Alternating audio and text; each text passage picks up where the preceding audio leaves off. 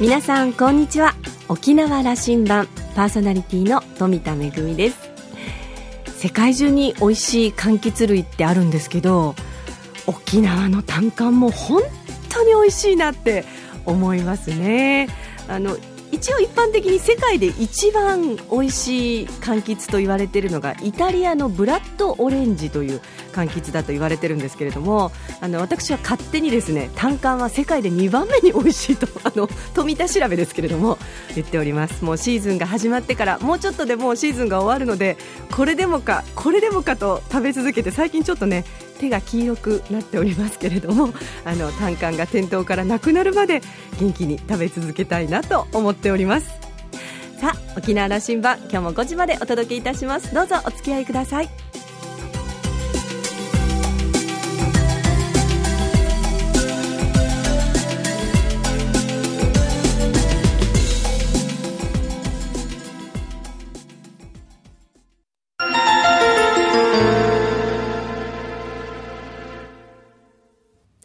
那覇空港のどこかにあると噂のコーラルラウンジ。今週は北中城村村長の荒垣邦夫さんとラウンジ常連客で沖縄大学地域研究所特別研究員の島田克也さんとのおしゃべりです。荒垣さんは1956年生まれ北中城村のご出身です。日本大学を卒業後北中城村役場の職員として勤務します。2004年の村長選挙で初当選。昨年12月に再選され現在は4期目を務めていらっしゃいます。北中城村は一昨年4月に大型ショッピングセンターイオンモール沖縄ライカムのオープン以降中部地域圏内を巻き込んで村の様相を大きく変えつつあります。これからの4年を村づくり政策の集大成と位置づけて健康をキーワードに観光政策を積極的に展開。昨年立ち上げた村の観光協会の事務局長を全国公募したところ、予想を大きく超える人数の応募があったとのこと。荒垣村長の村づくりに対する思いを伺っています。それではどうぞ。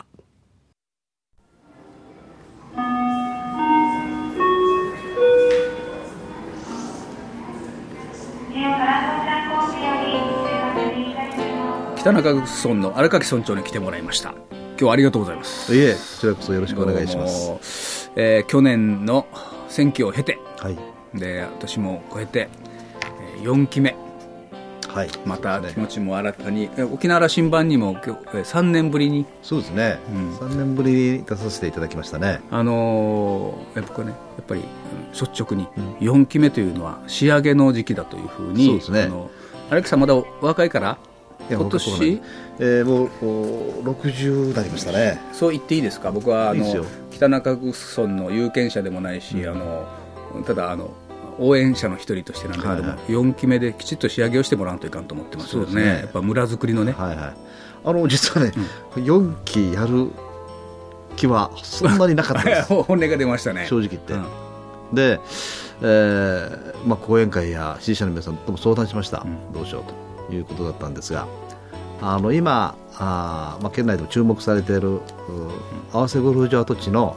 開発がまだ道半ばなんですね。あと4年かかると。いう意味では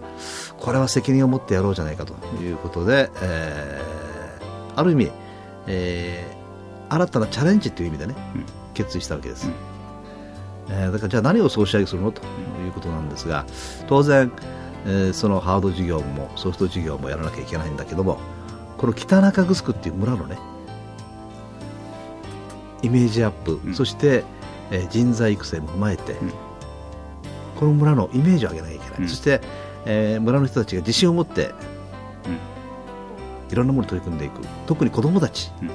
子どもたちはですねその影響力がすごいんですよ、だからあのこれまで、えー、中部のどこにあるか分からないと北中城中城どこがどどっちなのと言われてきたんですねずっと。いやあの説明すると沖縄市と宜野湾市の中間にある小さな村ですと。言ってもピンとこない、えー、だからただ今はですねあの例えばイオンライカムがあるよとか特集会があるよとかいう話をするとああなるほどと。いうことで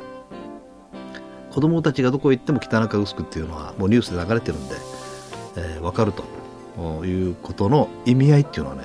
とても大きいなと。この10年で大きく変わったと思いますよ、僕もねあの、うん、荒垣さんのその村づくりにお手伝いさせていただくようになって6年7年ぐらいになってるんですけども、ね、こんなに変わってきたわけで、まあ、まさにライカムのオープン。これあの大変大きなインパクトなんだけども、あの村の中のムードも変わってきたじゃないですか。変わりましたね、うん、あのすごくね外向きになってきてそうそうそうあのやっぱりね自信を持ってるような感じですよね、うん、あのただねあの村長の挨拶の中ではね、うん、1万6500人であの一番あの中部広域の中では小さい村なんだとい。うことを、はい、あのまず前置きしてますよね。そうですね。うん、その中でどうブランディングしていくかということの総仕上げなんだというふうな、そうですね、その環境下でね、はい、全くその通りです。荒川さんがこう4期目をスタートさせた2017年ですけどね、はい、これやっぱりねあの世界中激動ですよ。そうですね。あのー、はい、えー、トランプさんがね、就任するでしょ。そうすると世界がこれまでと違った方向に向かうんじゃないかっていうね、うん個人的にはそう思ったりしてるんですがどうですかね、まあ、まあ、あのどう変わるかが分からないけども変わることはどうやら間違いないという感じの印象の世界になってきましたよね。それでね小さいながらもあの、うん、我が沖縄も、うん、うん、2000そうだなこの羅針盤的に言うとですね、2022年の復帰50年という年に向かって、うん、今ちょうどあの政治政治的にも、あの沖縄の社会経済環境もあのぐるぐる変わりよるし、節目の頃を今過ごしてるんだろうと思うんです。そうですね。大きく変わらずですね、この5、6年というのは。その辺見据えながら、うん、北中城の立ち位置と、うん、それからそこのあの運営をね、なさっていくそうですね、実はね、これは考えてるのは、あのこれから激動のある意味、えー、5、6年になると思うんですね、そうなると、県内での北中城立ち位置、あるいは日本全体での我が村の立ち位置みたいなね、そういう先々を見据えた行政運営っていうんですかね、こういうのも当然必要になってくるだろうと思うんですね。だこれがね、うん、まあ、これはあのこれからなんですが、いろんな人たちと話し合いを持ちたいと。今ね思ってます。議論してみましょうよ、ね、議論したいですね、うん、そういうのは。やっぱあの沖縄全体の中の、我が北中と、それから沖縄が、あの日本の中でどう立ち位置世界でどう立ち位置というところでの議論だとそう。あのみんなほらあの明日明後日の話はできるけども、うん、先々の話はなかなかね忙しくて考えないんですよね、うん、でも今ね立ち止まってねあの5年先10年先の北中城沖縄どうなってるんだろうとかねそういうことを考えながら行政運営をやっていかないとおそらくね、うん、失敗ではないけどこれあのお手伝いさせていただく分野だと僕は思ってるので、はい、あのこれからも島田さんにはあ応援してもらわないといけないんで。この沖縄羅針盤はまさにそういうためにある番組だったりもしますから、はいはい、ちょっと先を照らそうと、うん、そうじゃないと今が見えてこないと。そうなんですよね。だからね、えーまあ、就任して12年になるんですが、うん、過去を振り返ってねこれからの12年将来どうどうするんだろうということを踏まえてやらないとね今のの今やってることがね下手すれば無駄になる可能性も多いだろうなと思ってるんですね。その辺をしっかり議論をしていって、えーまあ、いつまでもやるつもりじゃないんですが、うん、そういうことを考えながらね次の人たち次の世代にバトンタッチしていかないといけないと思います荒垣さんがあの村民性のことを最初おっしゃられたけども、はい、いやまさに荒垣さん本当に正直な方であのねいつもあの本音で語りますよね。あそうですね。だから、はい、あの一緒にやろうなというか普通ね、うん、4期目のリーダーってねもうあのワンからワンからなってね、うん、僕の言う通りんだというムードが漂うんだけども、うん、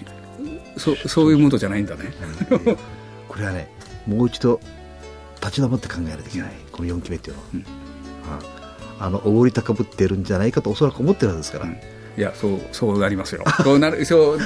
じゃああの常にじゃあ自分も戒めながら。そうそうそれ対話してやっていくと、そうするとみんな応援してくれますから、うん、そうやってああの新しい村の次の時代のものをこう見通せるようにしていきましょう。そうですね。ぜひそれはもうあのぜひ島さんと一緒にねやっていきたいなと思ってます。であのホームページをふっと開くと、うん、この目立つ女性長寿日本一の村、はい、平均89歳、はい、これ三千と輝かしてるわけですよな。そうですよね。ただね、うん、あんまり村の人はあんまり意識してないんですよ。面白いなと思うのは。あの女性長寿日本一と、うん、確かに日本一なんで、もうこれは世界一ですよ。でこれをずっと継続していこう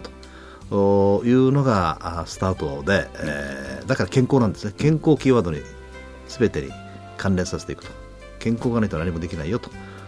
いうことで健康対策事業をやっていこうと。いうことで今取り組んでいるんですが、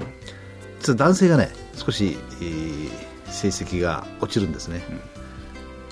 だから男性も長寿日本一にしなきゃならないこれは沖縄を象徴するような話だからまさにもうそれはもうどこもそうです、ね、あのいいんですで村の人がそんな意識してないというのも、まあ、いいんですよ。あの当たり前だと。当たり前のことはしかしこうあのある側面から見ると日本一なんだということが言えるわけで、うん、いやこれをキーにしてブランディングしていこうという、うん、あのまあ企画ですよね。そうそう。だから日本一だから、うん、もうすべて日本一にしたらどうかという思いがあるわけですね。すべて。すべて。一番日本一にしたいのは、うん、あ村の人たちが自分の村に愛着を持って堂々とねどこ行っても私は北中城村の出身だと言えるようにしていきたいと思っているんですが、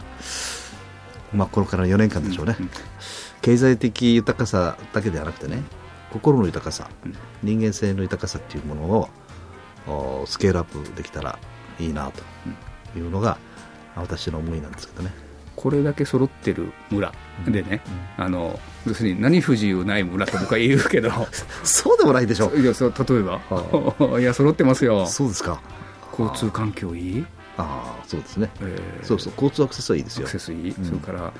と、住民のあの生活のすごくその教育水準高いいろんな指標を引っ張ってきてもそうですよ、うん、健康の度合いもいい、はい。はいうん、でもね、あのー、どっちかというとちょっとおとなしいんだね、うん、村の人たちは。だから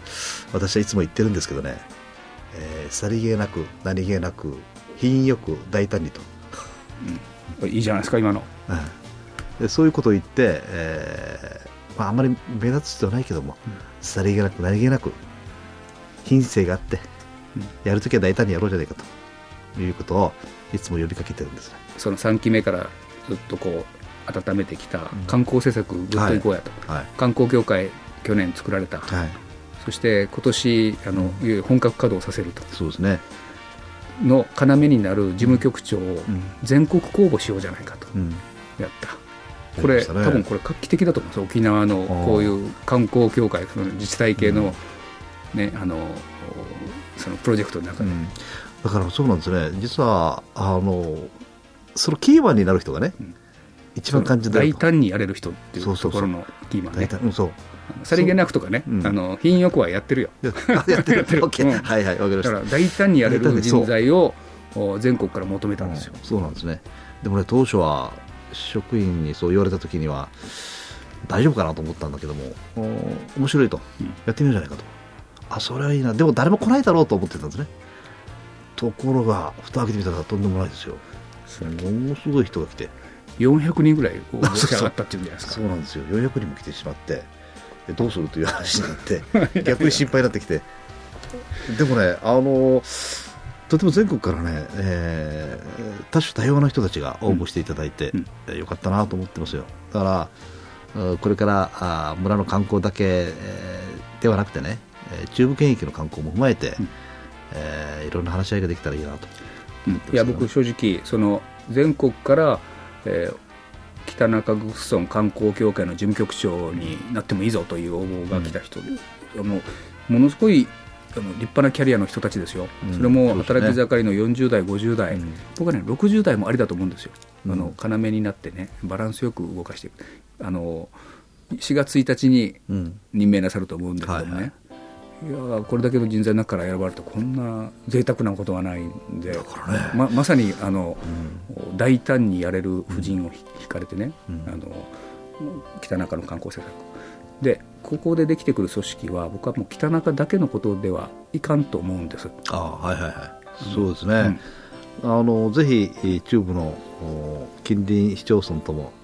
連携をして、まああのまあ、欲を言えばね、うん、さっきの大胆なんですがあの中部県域でもリーダーに、えー、なってもらいたいと思い切ってね、うん、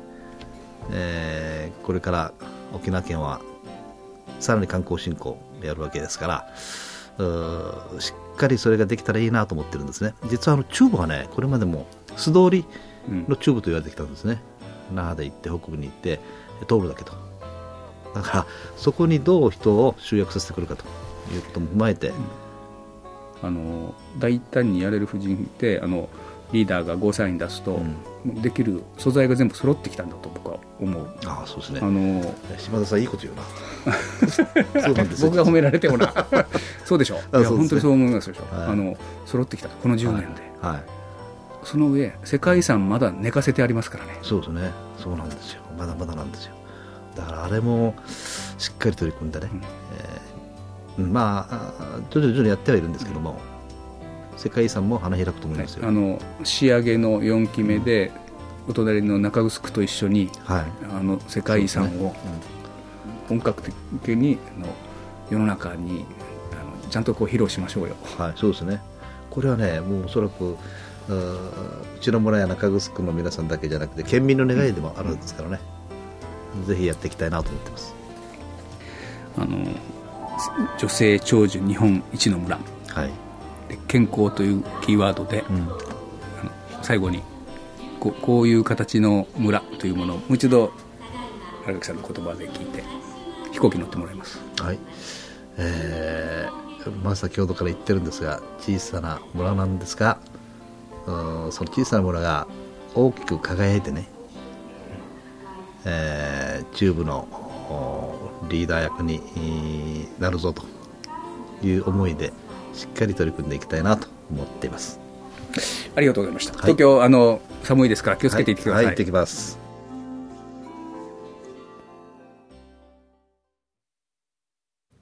はい久しぶりにコーラルラウンジにお越しいただきましてお話を伺いましたけれども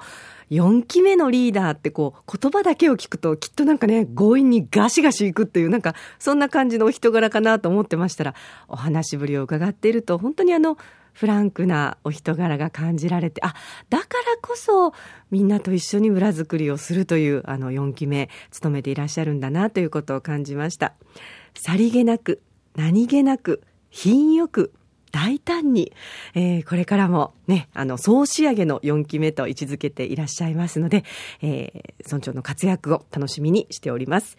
えー、島田さんは北中城の村づくりを長くお手伝いしているということで、今年から活動が本格化する北中城村の観光協会の動きに注目をしているそうです。今週のコーラルラウンジは北中城村村長の荒垣邦夫さんとラウンジ常連客島田克也さんとのおしゃべりでした。